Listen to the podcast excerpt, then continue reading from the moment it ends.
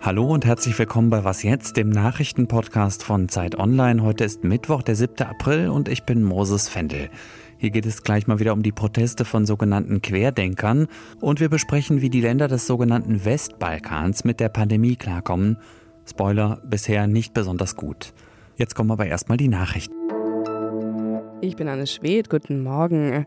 Die Diskussion über härtere Corona-Maßnahmen in Deutschland dauert an. Auch Bayerns Ministerpräsident Markus Söder kann sich einen sogenannten Brückenlockdown vorstellen, wie er im ZDF andeutete. Wir müssen schauen, dass wir aus dieser Endlosschleife doch in sehr konsequentere Management hineinkommen. Mhm. Und ähm, ich habe die These eigentlich, wenn ich, wenn ich das so sagen darf, immer vertreten, die Kanzlerin auch. Und äh, jeder, der mitmacht, finde ich das super, weil das einfach verstärkt die Basis derer, die für Umsicht und Vorsicht eintreten. Den Lockdown hatte Söders nordrhein-westfälischer Kollege Armin Laschet ins Gespräch gebracht. Er soll die Zeit überbrücken, bis Fortschritte in der Impfkampagne zu spüren sind. In den USA geht das Impfen noch mal schneller voran als gedacht. Ab heute haben in New York alle Erwachsenen das Anrecht auf eine Impfung und ab dem 19. April gilt das im ganzen Land und damit zwei Wochen früher als bisher vorgesehen. Präsident Joe Biden sagte, die USA hätten bereits jetzt mehr Menschen geimpft als jede andere Nation der Welt. 42 Prozent der Menschen hätten schon mindestens eine Dosis erhalten. Redaktionsschluss für diesen Podcast ist 5 Uhr. Werbung. Prime-Mitglieder hören Was jetzt bei Amazon Music ohne Werbung. Lade noch heute die Amazon Music App herunter.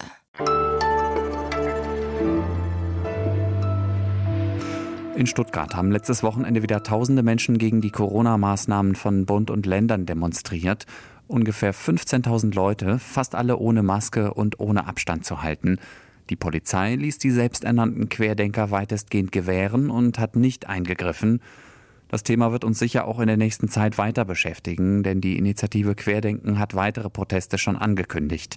Frieda Turm aus unserem Ressort Politik, Wirtschaft, Gesellschaft. Hallo erstmal. Hallo. Warum sind solche Großdemos während eines Lockdowns überhaupt erlaubt? Hm, die sind erlaubt, weil die Versammlungsfreiheit natürlich ein ganz grundlegendes Recht ist. Das ist ja eben auch im Grundgesetz festgehalten. Und deswegen darf man auch während einer Pandemie demonstrieren. Der Staat hat natürlich auch eine Schutzpflicht seinen Bürgern gegenüber und muss sie eben vor Schaden an Leib und Leben bewahren. Und diese beiden Pflichten und Rechte stehen sich da manchmal natürlich gegenüber. Nun war das ja nicht die erste Demo dieser Art und schon früher haben sich die Demonstrierenden nicht an die Auflagen wie Abstand und Maske gehalten.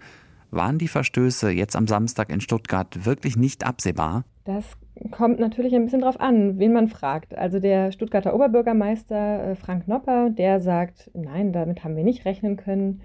Die Gewerkschaft der Polizei hat dagegen kritisiert, dass das absehbar war, dass sich ein Großteil der Teilnehmerinnen und Teilnehmer nicht an die Auflagen würde halten. Hätte man die Demo also doch verbieten können? Wahrscheinlich hätte man die Demo verbieten können, ja.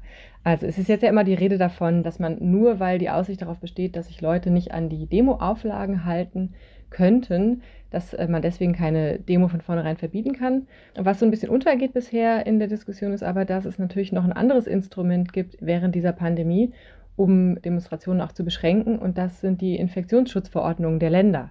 Und da steht sehr genau drin, unter welchen Umständen die Versammlungen auch möglicherweise untersagt oder eben eingeschränkt werden können. Und das geht darüber hinaus über das, was vorher auch schon möglich war. Auf Twitter lese ich öfter den Vorwurf, dass die Polizei bei jeder linken Demo viel schneller und viel härter durchgreifen würde als bei den Demos der sogenannten Querdenker. Stichwort Wasserwerfer zum Beispiel. Was ist dran an dem Vorwurf? Also ich glaube, grundsätzlich kann man schon konstatieren, das sagen auch Polizistinnen und Polizisten selber, dass dort eher konservative, bürgerliche oder eben teils auch rechte äh, Menschen ihren Dienst tun. Aber es gibt auch noch eine Besonderheit, das Vermummungsverbot. Wenn man dagegen verstößt, das ist eine Straftat. Das ist nicht einfach nur eine Ordnungswidrigkeit und erfordert deswegen auch, dass die Polizei dann eingreift. Und wenn einfach nur Masken nicht getragen werden, dann ist das eben erstmal nur eine Ordnungswidrigkeit. Also das ist nicht nur eine Frage, wen mag die Polizei lieber oder nicht lieber, sondern das ist auch eine politische Frage. Müssen wir uns jetzt einfach daran gewöhnen, dass jedes Wochenende in irgendeiner deutschen Großstadt tausende Menschen gegen die Regeln verstoßen, ohne dafür irgendwelche Konsequenzen fürchten zu müssen? Konsequenzen werden sie zum Teil schon spüren, weil ja viele dieser Maskenverstöße auch aufgenommen wurden. Das ist dann ein Bußgeld. Ich hoffe, dass nach dieser Erfahrung jetzt auch die zuständigen Versammlungsbehörden da vorsichtiger werden Und sie hätten ja eben durchaus die Möglichkeit, nach den Infektionsschutzverordnungen häufiger solche Demonstrationen, wenn sie schon davon ausgehen müssen, dass Auflagen nicht eingehalten werden, äh, häufiger zu untersagen. Und man kann natürlich auch noch einen Schritt weiter gehen und sagen, die jeweiligen Landespolitikerinnen müssten eigentlich diese Infektionsschutzverordnungen nochmal hin, daraufhin prüfen, ob sie sie nicht verschärfen, so wie Bayern das gemacht hat. In Bayern ist es nämlich zwingend erforderlich, wenn gegen Mindestabstand und Maskenpflicht verstoßen wird, dass so eine Demo dann aufgelöst wird. Da gibt es dann für die Polizei und für andere Behörden gar keinen Spielraum. Danke dir, Frieda. Danke.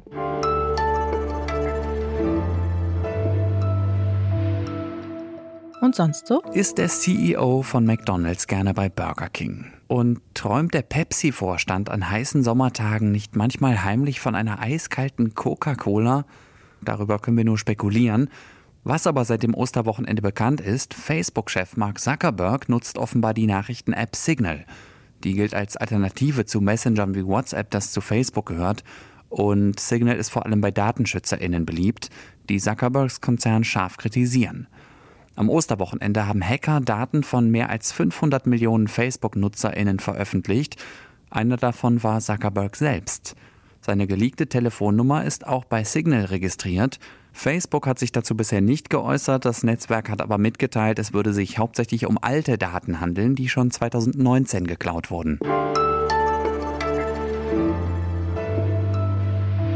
Serbien, Bosnien-Herzegowina, Montenegro, Kosovo, Albanien und Nordmazedonien. Letzteres dürfte vor allem Fans der deutschen Fußballnationalmannschaft ein Begriff sein. Sechs ziemlich unterschiedliche Länder im Südosten Europas, die oft unter dem Begriff Westbalkan zusammengefasst werden. Gemeinsam haben die Länder, dass sie nicht oder noch nicht in der Europäischen Union sind und dass sie heftig von Corona betroffen sind.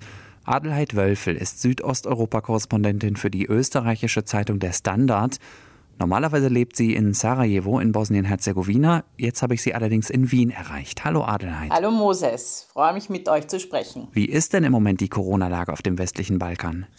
Ja, die Infektionsraten sind extrem hoch. In dem Staat, in dem ich lebe, etwa in Bosnien-Herzegowina, ist die Situation komplett außer Kontrolle geraten und die Zahlen sind schlimmer, als sie im November waren. Das sieht man etwa an der Sieben-Tages-Inzidenz. Ich habe soeben nachgeschaut, etwa im Kanton Neretva, das ist dort an der kroatischen Küste direkt, ist die Sieben-Tages-Inzidenz bei 729. In Berlin liegt sie bei 115. Äh, das ist wirklich dramatisch. Die Spitäler sind voll. Auch die Todesraten sind extrem hoch. Bosnien-Herzegowina ist das Land, an dem statistisch die meisten Menschen an Corona sterben. Das sind über 3,9 Prozent jetzt. Gleichzeitig ist es aber so, dass die allerwenigsten Menschen eine Impfung bekommen haben. In Bosnien-Herzegowina gibt es praktisch gar keine Impfungen noch. So wenige jedenfalls, dass das noch nicht einmal in der Statistik auftaucht. Das waren jetzt erstmal relativ viele Zahlen. Was kriegst du denn mit, wie es den Menschen in der Region geht? Also die Stimmung ist sehr schlecht. Die Menschen fühlen sich verraten und vergessen, vor allem von der Europäischen Union. Man darf nicht vergessen, dass denen quasi schon seit Jahrzehnten versprochen wird, dass sie irgendwann einmal aufgenommen werden. Und sie werden und werden nicht aufgenommen. Und man kann auch die Verzweiflung oder was das für die Familien bedeutet, daran ablesen, wenn man durch zum Beispiel bosnische Städte spaziert, sieht man immer die Todesanzeigen, die ausgehängt werden, seien es jetzt vor Moscheen oder vor Kirchen. Und man sieht sehr viele neue Todesanzeigen dort hängen, auch von jüngeren Menschen. Und das macht es irgendwie ersichtlich, was das auch für die Familien bedeutet. Ganz kurz vielleicht noch zum Sozialen. Also es fehlt die Leute haben nicht nur ihre Jobs verloren, es gibt anders als zum Beispiel in Deutschland, gibt es ganz, ganz wenig Kompensationen von Staatswegen, weil das, diese Staaten so arm sind. Und es gibt auch, gab viele, viele Wochen überhaupt keinen Lockdown, weil die Volkswirtschaften so arm sind, dass sie sich das gar nicht leisten können. Und warum sollte uns als Europäerinnen und Europäer aus der EU die Situation auf dem sogenannten Westbalkan interessieren? Also es gibt keine andere Region, die so eng verwoben ist mit äh, der Europäischen Union wie diese südosteuropäischen Staaten, die nicht in der EU sind. Das ist sowohl wirtschaftlich, aber auch menschlich der Fall. Es leben Hunderttausende Serben, Bosnier, Mazedonier, Albaner, Kosovaren in der EU, in Deutschland, aber auch in Schweden oder in Österreich. Und diese Menschen reisen und besuchen ihre Verwandten. Und deswegen sollte es von Interesse sein innerhalb der EU, dass diese Menschen auch geimpft sind. Das Zweite ist, es ist auch wirtschaftlich wichtig für die Europäische Union, dass diese Staaten sich wiederholen können. Das heißt, dass die Wirtschaft sich auch wieder öffnen kann. Der dritte Grund ist, dass viele EU-Bürger gerne in die Region reisen auf Urlaub. Man darf nicht vergessen, dass diese Staaten in allernächster Nähe von ganz beliebten Reisezielen wie Kroatien liegen. Und deswegen ist es auch von unserem Interesse. Danke, Adelheid. Gerne. Das war was jetzt am Mittwochmorgen. Wir sind wie gewohnt heute Nachmittag um fünf wieder für Sie da mit unserem Update. Bis dahin können Sie mir gerne schreiben an wasjetzt.zeit.de. Ich heiße Moses Fendel. Danke fürs Zuhören und kommen Sie gut durch den Tag. Ich hoffe, du kannst es zusammenschneiden. Wenn dir noch irgendwas fehlt, ruf mich an, gell?